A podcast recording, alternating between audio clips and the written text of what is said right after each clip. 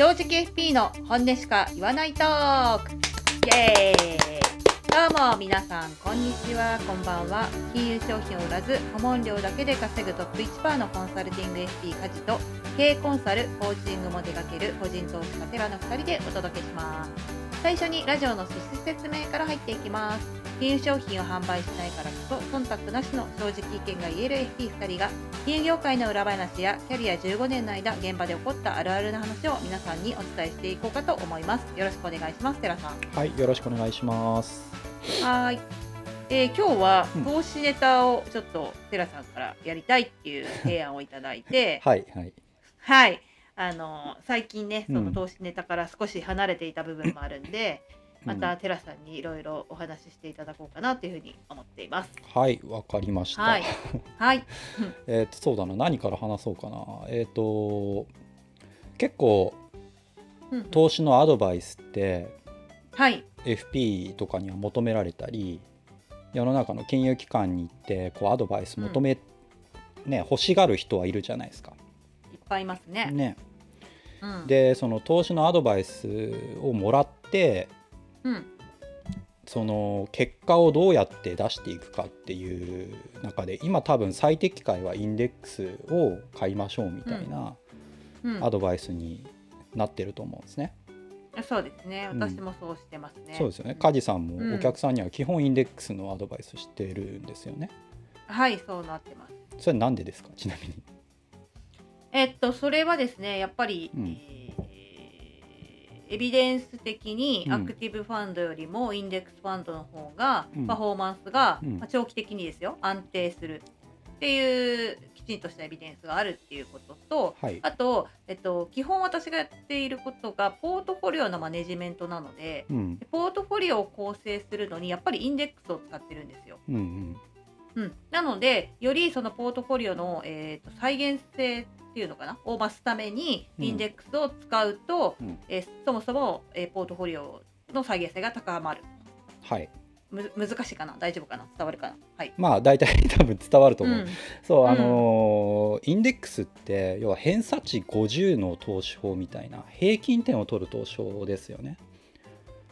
すごくだから再現性が高いわけですよ。うん過去のデータもいっぱい引っ張ってこれるし、うんでまあ将来に向かってもまあ大体こうなるだろうっていう角度は高めに出るものだと思うんですね。もちろん、あの保証はないですけど、うん、なんで、まあ、結論から言っちゃえば投資アドバイスをするときに、うん。えーやっぱインデックスでポートフォリオを組むっていうのがほぼほぼ最適解になるだろうっていうのは結論ではあるんですね。うん。ううん。ん、だから僕も昔 FP のこの資格取った時とかになんかうん。他の FP の人から「投資アドバイスってどうやってやるんですか?」とか「投資の知識ってどうやってこう勉強すればいいんですか?」って聞かれたことあるんですけど、まあなんかそんな難しい話じゃないですよみたいな。う んいっぱい多分その質問してきた人はあの投資信託ってもういっぱいあるじゃないですか。なんか6000本ぐらいあったりすしますよね確か。ありますね。はい。それ全部なんか知ってなきゃいけないのかとかその商品の目論見書全部まあ読んで、ううん。ん、あのそういうことを全部お客さんにこういう ETF とかこういう投信とかどうなんですかって聞かれたらすぐ答えられなきゃいけないのかとかあーうん。思ってる節があったんですよ。いや私も最初そう思ってた。はいはい。うん。そうですよね。うん。だからそれを全部勉強するのっていうのは大変だなと思って僕に多分そういう質問してきたと思うんですけど、うん。まあ、シンプルにねさっき梶さん言ってくれた通り、まあ、世界分散インデックス投資みたいな話をすればいいだけなんで、そうなんですようねん。そう難しいことではないっていうのが一応結論にはなってるんですがまず、まあ、僕がねまず言いたいのはね一はい。般的にすごうくん。誤解されてることがいくつかあるんでそれをちょっとうん。正していきたいなと思ってます。でまず一つははい。インデックスを超えるのは個人には不可能に近いみたいな認識がある人いっぱいいると思うんだけど、これ全然間違ってるんで、うんうんうん。インデックスはまあまあ普通に超えられます個人だったら、ほうほう。個別株でやるんだったら超えてる人いっぱい知ってます。うん。まあテラさんもそのうちの一人ですよねそうですね。きっとうん。あの僕が知ってるというか、ここね5年ぐらいは特にもう億超えてる人なんていっぱいいるんですよ個人投資家で。うーん。それは利益があって利益って、まあ、金融資産レベルでやっぱ億あーなるほど。うん億超え億利人とかよく言われますけどはい1億ぐらいだったら本当もうね全然いっぱいいるんでうん。あの大したことじゃないんですよ正直なところ。うんうんうん。でじゃあその短期間でここ5年ぐらいで、多分種銭なんて1000万あるかないかだと思うんですよ。分かんないですけどね。個々によるけど、うんあのインデックスを超えないと絶対出ないんですよそのパフォーマンスは。そうだそうだよね。うんうんなので、まあ、一応そのインデックス超えてる人個人投資家っていうのはめ、まあ、普通にいっぱいいるっていうのは現実にあるんですね。うんうんでこれが例えばまあ短期長期でっていうと長期でいくほどこう超えづらいってよく言われますけど、はいまあ、一つのねあの全然例でしかないしはい。よく言われる N1 の話なんですけどはい。僕で言えば大体20年ぐらい投資個別株やってきて、うん。まあ、すごくざっくりな話で言うとうんうん。あー年間年ごとのインデックスに対する、うーこの勝敗ですね。はい上回ったか負けてたかっていうと、うん。8割5分ぐらい勝ってるんですよ。おおすごいですね。ら勝率で言うとそれぐらいなんですけど成績で言うと、うん。確かね8倍ぐらいになってます。インデックスに対して、うんうん8倍どころじゃん？10何倍かな？そういつのちょっとデータかをちょっと忘れちゃったんだけど、うん。大丈夫。あのね。うん。年ごとの勝ち負けで言うとね例えばインデックスで10%プラスの年があって僕の場合その時40%プラスとかあったりするんですよ、うんうんうんうん。30%40% プラス。で負けてる年で言うと、うん。まあ、インデックスがマイナスとかプラス5%圏内のこう横横かちょっと一気に下がってあのはい。年の初めとか中盤ぐらいね、うん。で最後戻したみたいなパターンで結構負けることがあって、うん。その時の負けで言うと僕はマイナス8とか10とかそんぐらいなんですよ。うんうん負けててもあんまり負けてないし、勝つ時は圧勝してるっていう形をとってるんで、でこれ20年積み重ねそうか20年積み重ねってかもっと差ついてるね多分。うん。うん。うんっていうぐらい圧勝してるんですよ。だからこここれから今金融資産が10分の1になっても多分インデックスには勝ってるんで。うんうんうんうん。投資始めた時の種銭から見ればね。っていうことが僕以外の人にもいっぱい起こってるんですよ実際。うんうんうんうん。うん、ということで何が言いたいかっていうとインデックス超えるのはそこまで難しいことじゃない個別株投資家にとっては。っていうことがまず言いたい。はいはい、質問いいですか？はい、どうぞ。なんか私は当然そんな成績は出す出す出そうともしてないし出してないんですけども、えっとそのうん私の周りにうんは、多分そこまでの成績を出しているうんうんっていう人を多分聞いてないだけかもしれないですけど、うん。いないんですようん。寺さん以外。うん。うん個それは別個別株やっててってこと？うん個別株やってて、はいはい。それはどう,、どうしてですか？みんな話さないだけなのかな、うん単純にレベルが低いのかもしれないけど。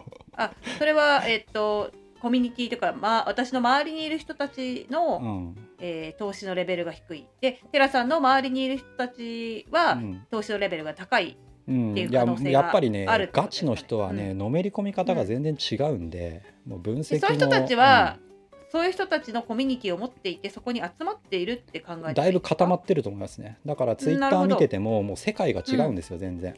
うん。うんうんうんなんか私からしてみると 個人個別の個別株やってるよって話してくれる人はよくいるんですけど、うん。絶対この人勝ってないよなっていうよううなん。感じ、雰囲気がすごいプンプンしてるんですよ。実際ねあの講座を見せてもらったわけじゃないですけど、うん。お客さんとかで見せてくれる人とかもすごい負け込んでたいりやそうですよ。相談に来そういうる人は大体そうですよ。うんそうだよね。そういう人たちってうん。もう全然今、テラさんが言ってくれたような世界とは別の世界にいる人別世界ですね。なるほど。ノリで買ってないですよ、うん。全部。うんうんうん。うんしっかり勝ちを確信して買ってるんで、それもちろん期間によるけどね、うん、うん。じゃあそういう投資家の、まあ、要はガチ投資家の人たちと一般投資家の人たちのうん差は、差は何なんですか？やっぱりだから情熱ですよね。いろいろんなスタイルがあるんですよ。タラッタタラララララいや。はいどうぞ。すいません。そうすいません。でいろんなスタイルがあってうん。あの、一つのスタイルじゃないんですけどやっぱり得意な部分、エッジってよく聞くとは思うけど聞かないか、うんうんあのその人が優位性を発揮できる場所とかがいろいろあるんで、うん。うんまあ、そういうことをしっかりあの発揮できる場所で戦い続けてたらそんぐらい差は全然出るっていう話で。それがやっぱりうん自分のことも分かってなきゃいけないし謙虚にいろんなことを学ばなきゃいけないし自分うがん。優位なところでしっかりうん。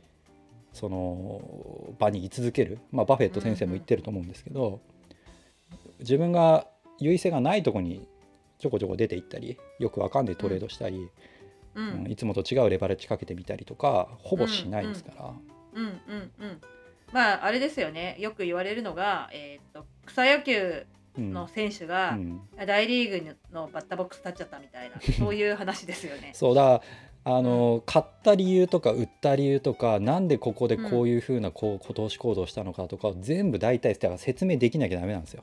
ももちろん最後は勢いはあるんですよ。ノリみたいなところもあるんだけど、うん。誰かが言ってたからとか何かで見たからとか、うん。うん。そういうレベルでやってる人であの優秀な人はほぼいないんでほぼいないというかうん絶対いないんで、そうだね。はいそれはすごく同意します。そうだね。まあちょっとね話せばすごくその分は長くはなるんですけど、うん。まず個別であの勝ってる個人投資家いっぱいいる。でインデックスを超えるのもそこまで難しい話じゃないっていうのは現実としてあって。あれだね。じゃあなんでさっき言ったようにインデックスを人に勧めるかっていうとうん。僕が買うやつこれ投資していく中でポートフォリオ組んでたり売ったり買ったりやってるんですけどそういうのを人にじゃあそのまんま教えて同じ成績出させられるかっていうとうん無理なんですよ。なるほど。自分ではできるけど人にやらせて儲けさせることは難しい。非常に難しいと思いますね。やっぱりそれはななぜですか？だ同じタイミングで売買できないし何で持ってるかも分かんないし、ん持ってる完全にあれですよ。僕に口座預けて僕が勝手にやるんだったらありなんですけど日本はそれできないし、そもそも、もそれはやるべきじゃないと僕は思ってるんで、じゃあその人の責任というかポチッと押す ボタンクリックするその行動に確信がないとやっぱできないですよ。無理だうん。無理だと思います。だから人にアドバイスしてインデックス超えさせるっていうのはこれまた別のゲームなんで非常に難しいって思ってもらっていいですね。だから個人で成績は出せるけど人にアドバイスしてまであの僕はやろうと全く思わないしその意思もないんで。じゃあ逆に言うとここで思ったのが、うん。ということは、まあ、世の中にこういうアドバイスをしてお金を稼いでる方たくさんいるじゃないですか。でその人は本当に投資はい。で成功してるかもしれないけど、うん。じゃあその人にアドバイスをもらったかとからといって、うん。自分がそれをできるかって言ったらできない可能性が高いってことそうそうですよね。そうそう再現性がほぼないと思う、さっき言ったエッジっていうものが人によって全然違うんで、その人ができることは他人はできないっていうのは全然あるんですよ。うん。うん。うんだからあのーまあだからさアドバイスでインデックス超えさせるのはこれはかなり別のゲームで困難ですっていうのがまた、うん。あの現実としてある。なるほど。はい、確かに。でもう一つあのよくまことしやかに言われているその個人投資家が機関投資家、要はファンドとかそういうね、うん。投信の、うん。成績にか勝ち目がないってよく言われるんだけど、さっき言ったように全然勝てるんですよ。うんうん、でこれなんでかっていうとうん。まあどれぐらいに集約でできるかな？3つぐらいかな？うん。まず個人はあの、説明責任がないんですね。誰にも。うんそうだよね。うん。うん、いや身軽ってことだよね期間として、そう。ね。あとうん。待てる。うん待てるよね。で期限がないってそうことだね。期限がない。自分で決められる、うん。あとはあとそうだななんだっけあのマーケットインパクトが薄い。うんうん。そうだね。自分が売買です買って買ってってもそのままびっくりとも反応しないよね。そう。まあ、うん。こ小型だと全然ねあるんだけどまあそこまでね。あうん、うん。あれですよ。時価総額100億前後とかそれ以下だと結構全然動く。あそうなの？ん。全然動くぐらいにはなるんで、まあ一応今言った3つぐらいが個人が機関投資家とかそういうね、あのファンドとかに勝てる要素なんですよ。うん。待てるし、ね。説明責任がないしえーインパクトが薄いっていうのがね、うん。これめお大きな大きなアドバンテージなんですよ。うんそう思います。でアクティブがファンドとかアクティブファンドがなぜ勝てないかっていうと今言った3つが全部降りかかってくるから、うんそうだよね待てない。何かしらやっぱり売買してなきゃいけないし説明責任が必要なんですよ。うん。同じようなだ。あの、ね、テーマでとかあのやってるファンドで成績が劣後したら、なんで負けてんだってなるわけですね期間によって。っなるよね。うん。ていうと大体横並びで何かしら買ってなきゃいけないし、うん。やっぱり大,、ね、大大企業の株を入れたりとかだからインデックスに寄ってったりするんだけど、うん。だからそういう制約が個人はないからその部分で勝ちやすい、うん。ちゃんと分析というかね自分で売買しっかりできれば、うん。っていうことがありますと。だから個人でも全然勝てる。機関投資家にかなわないわけじゃ全くないっていうのはあるんだけど、うん。これもだからさっきから言ってるアクティブファンドじゃ買います買うってなったらこれ結構きついんですよ、アクティブファンドがインデックスを買うに勝つっていうのは。うん。これはまあね梶さんもしてる通りデータで出てるじゃないですか。そうデータに出てますね。ら長期であればあるほどやっぱインデックスに劣後していくんで、それは、まあ今言った3つも関わってくるしどうしたって個別株リスクで負けちゃうんですね。コストもあるし、うんうんうん、ですからあアクティブとインデックスどっちがいいんですか？って言われたら、うインデックスじゃないっていうふうにはやっぱなっちゃうよね。んなるよね。うん。うん。期間によってはアクティブがねあの上回る時期もあるかもしれないけどまあ、うん。ね、よく知られたので言えばね踏み通しとかあるじゃないですか。うん。うんうん あれも一時ねすごく人気化したしそれこそテレビで特集されたりして、一気にあの、ね、口座開設者が増えて資金流入したけど、結局資金が入って規模が大きくなって、うん。さっき言った3つが降りかかってきたんですよ。うんそうなんだよね、うん。ほんとそれなんだよね。インデックスにどんどん寄っていくしマーケットインパクト大きくなるんで、それまで買ってきたロジックが通用しなくなって最終的にアメリカのね あのあのい大手の会社は買ってるじゃないですか。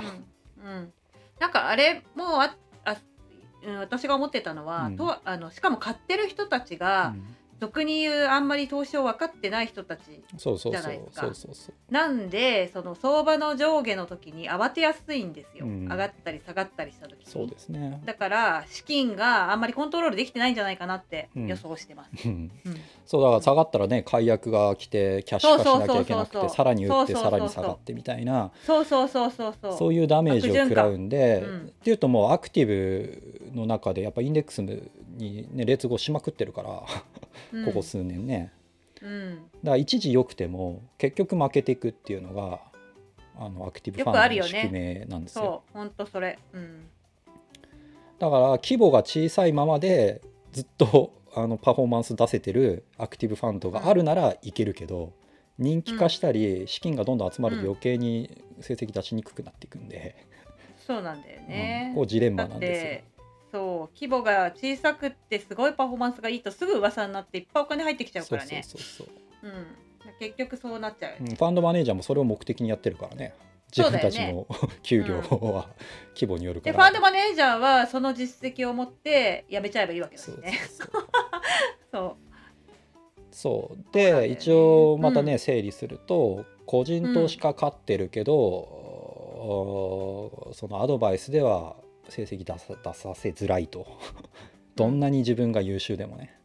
うんで、えーインデックスとアクティブでいうとアクティブはだから個人投資家みたいな要素あるけどあの、その縛りがいっぱいあるからどんどんどんどんインデックスに劣後していくだからやっぱインデックスになっちゃう。でうん一番最初に言った通りインデックスは再現性がすごく高い、うんうんで分散したポートフォリオも組みやすいうんだから一般的な人に投資アドバイスをするとしたらやっぱりインデックスが最適になっちゃう、そうだよね。うん。うん。たわだあのインデックスを超えられないかっていうとそんなことないよっていうのも言いたいわけなんですよ僕は。うん。わかるわかる。私なんか頭の中にイメージがあって、なんかほら正規分布あるでしょ、うんうんであれで多分インデックス投資っていういうのは、えー多分本当に何にも知らない人がでも60点から70点が取れる投資法だと思ってる。そうですね。だから偏差値うん。50の投資法ですよ、あれは。そうそうそう、うん。ででもやっぱり世の中には偏差値60とかそう。70の人もいるわけで、うん。でもそういう人たちはやっぱりすごく努力をして勉強をしてそこにいるわけであってちゃんといることに理由があるっていうことですよね。う、うん。んそうそう、まあ、そんなイメージです。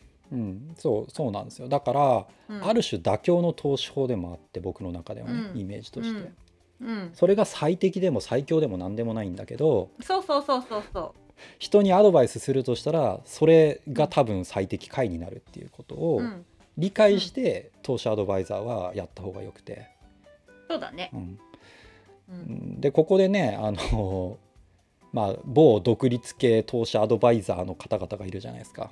彼らの存在意義とはっていう話なんですよ。なるほどね。そうだよね。うん。わあ本当だ。まあねうん。またねうん。ね燃えるかもしれないけどうん。やっぱりインデックスは普通にやればうコストも安いし、偏差値50の投資法なんで平均点取れるんですね。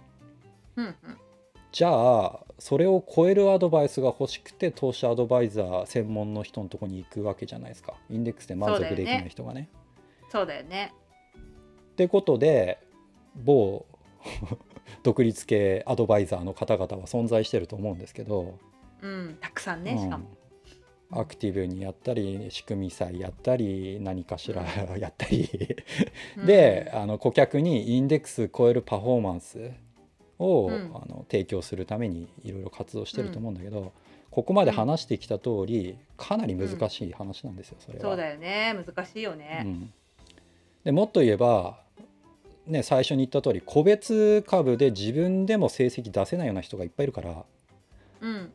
うん、そういうアドバイス聞いてインデックス超えていくっていうのはかなり難しいっていうかほぼ難無理なねコストもあるし、うん。その方が高いからね、普通に彼らのアドバイスの通り、あのーなんだかかんだか口座で売買したらうん。手数料余計取られるし、うん。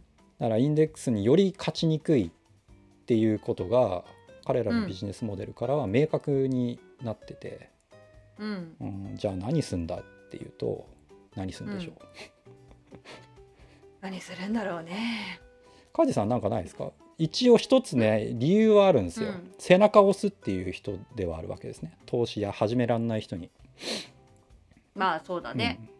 うん。まあそれは梶さんもやってる話だけど。そうそうそれは別に IFA じゃなくてもできるなってそうそうそうそう。今思った。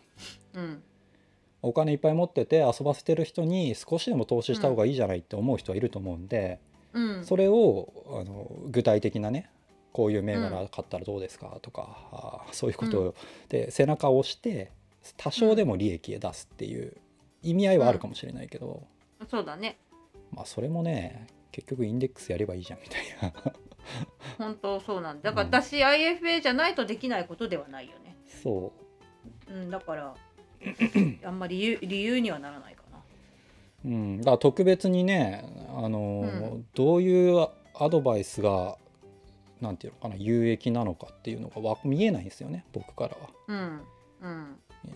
まあねぜ全ての人がそうとは限らなくて本当になんかなんねそれこそ、えー小型ですごいパフォーマンスを上げてるインデッカじゃあアクティブファンドをうん。ピンポイントで提案してる人がいるかもしれないけどまあだからそれもねわだからその期間だけだからさ、いつじゃあうん売却あさせるの、そうだ長期でとかまあすごい短期で売買させるのかもしれないけど、うん、アクティブファンドでも多分うん。すごいそれは難しいしほとんどいないよねそいう難しいと思いますよ。いや,、そう思いますよ私も。うん。で全部の人が対象じゃないけどほとんどは。うんそういう難しいことをやってるんだねっていう話そうですよね。そうそうそうそう、う。ん。それなのに今すごく増えてるよね、勢いがあるじゃない？IFA の法人上場したりしたしさ。そうですね。これからもその流れはしばらく続くんじゃないかなって見てるけど、そうだから前ねなんかツイッターで、うん。あのねまともな投資経験もなさそうな人がいっぱいいるなっていう話をして。そうだよ なんか噛みつねかれたんですけど僕が言ってる世界は冒頭で話した世界なんで、そうだよね。うん。でおそのそういう人たちは人にアドバイスして食おうって多分。思ってないですよ。ほ1ミリもないですほよとんど1ミリもないですよ。ほとんど思ってないよね、うん、みんな別に投資なんてややんなくていいって思ってる人大半ですよ。まあ、やった方がいいけど、ね。個別株ゴリゴリやる、う自分にその意識がないんだったらやらなくていいっていうスタンスですね。まあ、今日のテラさんの話を聞いたらもし私がその界隈にいていてもそ 人にアドバイスなんかしないよね。ってそんな難しいことわざわざやんないよね。そうだわざわざリスク取る必要ないんだもんこっちは、う。んわざわざさこれをうんおすすめして、じゃあこれ買ったらインデックス超えるようなパフォーマンス出せますよって言って。でもだって絶対じゃないしその人の売買行動なんてコントロールできないし。しすごいしようとしたら超ストレスストレスかかりそうだし。だからややりたくないよね。やるメリット1ミリもないから、うん。やらないですよ。そうだからそういうことがやっぱちゃんと理解できてるとなんか変な投資詐欺とかには絶対引っかからなくなるっていうのは思いますよね。うんそう何をもってね人におすすめ銘柄みたいのをや言うんだって話ですよ。うん、あ IFA が投資詐欺って言ってるわけじゃない。あそうそう詐欺ではないないないない。他にもいっぱいいるからね いろんなことね。そうそうそうあのね悪質なのだとやっぱりそれこそねあの万超えるねフォロワー持ってるようななんかよくわかんない投資アカウントがうん。あと、んまあ、昔から有名なねアカウントとか何回も転生してるやつがいるんだけどそういう人たちはうん。自分が持ってる銘柄を連呼して、うんうん。初心者たちに買い上げさせて天井で自分が売り抜けるとかいっぱいやってるんで。うん、これは本当詐欺だね。うん、いやでうん それであの裁判で逮捕されてるやついるから、あ直近でも、本うん。当ううんん某タラちゃんとかいるんだけど。分かる人には分かる話だけどね、まあまあまあ、うんうんあのーだからそういう世界なんでうん。うんやっぱり普通の人にはインデックスでいいんじゃないって思うしわざわざアドバイス受けてまで頑張る必要もないし、アクティブファンドをあえて選ぶぐらいだったら個別株自分でやった方がいい。うん、うん、そうだね、あそれはそう思うな。うん。真面目に。うん。思いますアクティブファンドが一番良くない選択肢だなっていうのは思います。私も今の今出てきたものの中で、うんうん、だ期間によってはねもちろんインデックス超えてる部分もあるんだけどあるよ。だからそれねいつまでだよってなるし。そうそうそうそうそ僕がねアドバイザーだったらそれこそひふみがまだ話題になる前だったらひふみをおすすめしといてあの、うん。ガイアの夜明けで取り上げられてたぐらいでもう売れって言うけどね。ううんそうだよね。そういうことだよね。だからそういうことが自分でできてるんだったらいいけどアクティブファンド持っててそういうことが機械的に自分でできてるコントロールできるぐらいだったら個別株やったらもっと儲かるよって話だよね。そこまでちゃんと見えるんだったらん個別株ちゃんとやった方が結果出るし、そうそう。ってなるとやっぱ、分析しやすい、うん、そうだよね。ってなるとやっぱアクティブファンドを持つっていう選択肢は本当にないってことになっちゃうよね。うん。あんまねないねって思いますね、うん。ないよね。うん。それが正しい、うん、ベストだっていう選択肢選択はなさそうだよね。私もそう思うな、聞いてて。うん。ということでねやっぱ結論は冒頭で言った通り、他人に投資アドバイスするんだったら、まあ、インデックス投資を進めるっていう話だし、うん理由としてはコストが安い上にそれを超えうるアドバイスにはなかなかなりづらいから、うん。うん。で、うんこれはまた前回じゃないなもっとずっと前のラジオのね放送の回で言ったけどうん。投資アドバイザーがそこでじゃあできることに何なんだっていうと投資額を決めることですよ。うん。ううんん。それが一番パフォーマンスを左右するんで、どんだけ入れるかそうん。うん、それ以上のなできることないと思うんですよね正直、うん。ううんん。初見で入ってきた投資その相談者にうん。アドバイスするとしたら、うん。そうだね。うんそんな感じのことをねちょっと今回喋ろうかなと思って。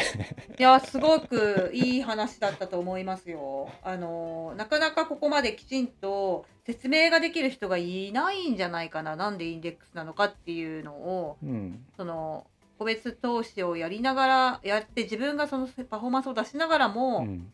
そういう人ってさ「いや株儲かるよ」とか言いがちじゃん。うん。本当に勝ってると。でもこれはやっぱ自分だからしかできないしここに来るまでには結構いっぱい勉強したと思うんだよね。うんまあ情熱を持ってや取り組んできたと思うんだよね。うんでもそれができないんだったらインデックスにしときなっていうのはうんすごくね納得できる。そうですねしうんからアドバイザーもしその投資私のようなアドバイザー私たちのようなアドバイザーを人にアドバイスするっていうのを目指すんだとやっぱインデックスについてやっぱよく学ぶべきだし、うん。インデックスでポートフォリオを構築してあげてお客さんのバランスシートを見てあげてどれぐらいこの人は、えー投資をすべきか、うん。まあ、株の比率はどうするべきなのかとかそういうポートフォリオマネジメントをするっていうことに多分一番価値があるそうですね。と私も思います。うん。そうそうそうそう。うんでなんか最初第2回かな僕その時にも言ってると思うんだけどうん、あのインデックスで不満だったらやっぱ自分でやらないと無理だって話なんですよ結局。そうだよね、インデックスつまんないもんね、それは思うわ。っていうとガチで本当個別株やるぐらいだったらインデックス超えることは、まあできうるん。可能性は高まるんで、うん絶対無理では全然ないから、うんうん。そういうことになっちゃうかなっていう。そうだね。今度どこかでガチでじゃあそのなんだ？な偏差値70の投資家になるには 何をし何をしたらいいかみたいな話も今度聞かせてください。そそういうことを、あのねちゃんとあのなんていうの？